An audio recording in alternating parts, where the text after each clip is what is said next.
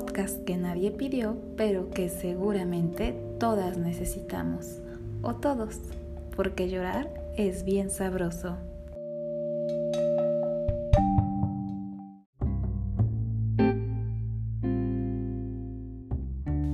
Por este cielo no pasan aviones.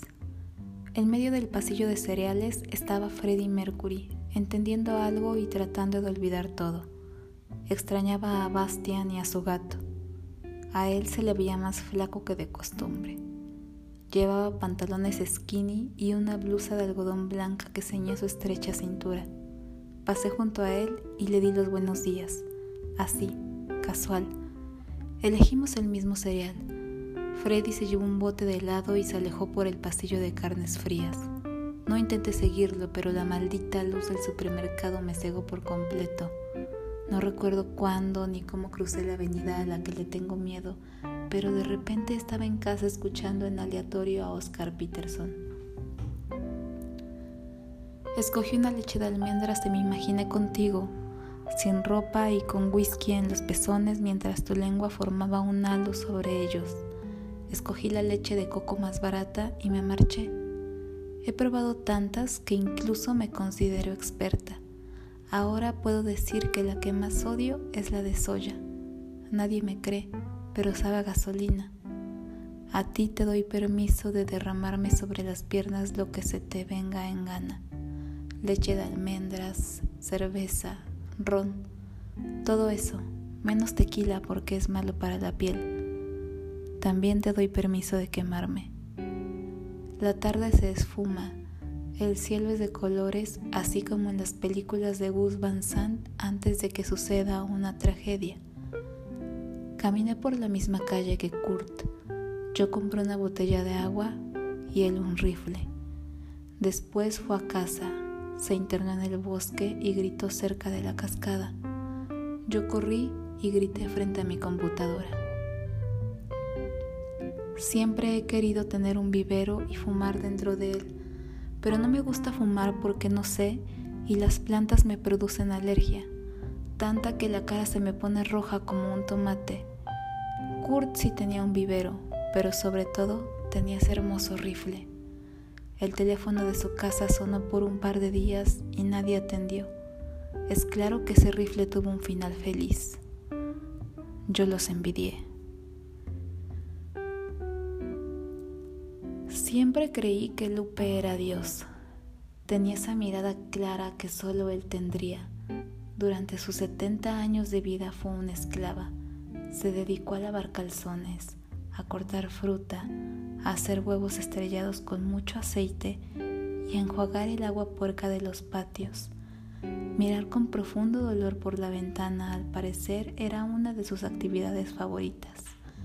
Siempre a las seis de la tarde la veías paradita en la entrada de la casa, mirando al cielo y saludando a la gente.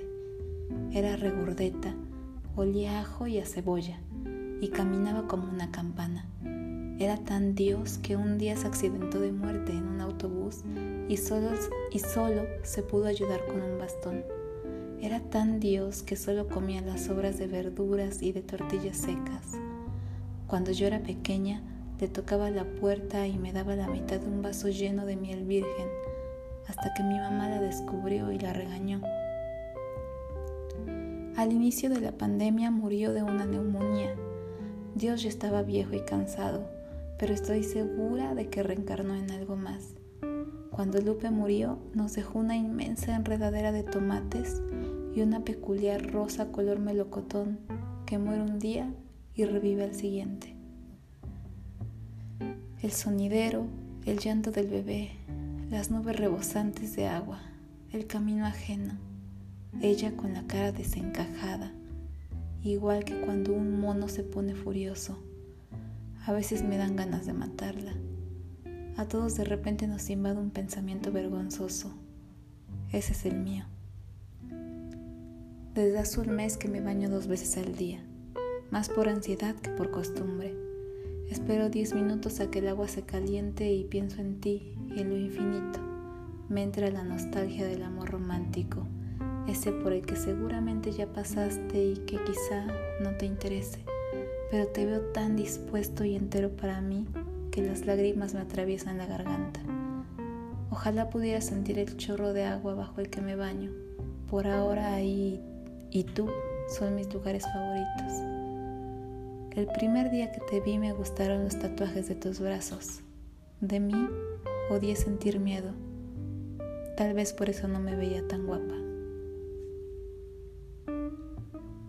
Puedo asegurarte que ese día me morí y ahora camino en un plano diferente. Preparé hot cakes, no tan esponjosos, y les pusimos una microdosis de cajeta.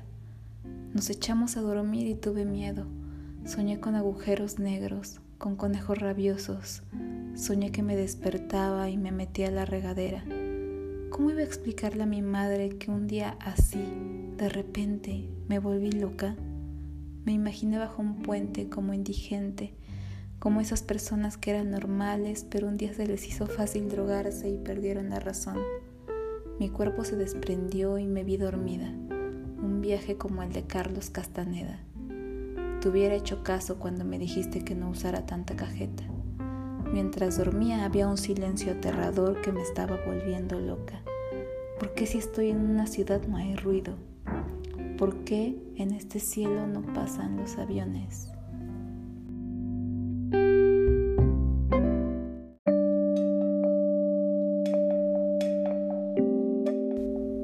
Los textos de la segunda temporada de Llorar es bien sabroso corren a cargo de Alejandra Flores. Búscame en Twitter como arroba de y recuerda que nos escuchamos próximamente en este nuevo viaje.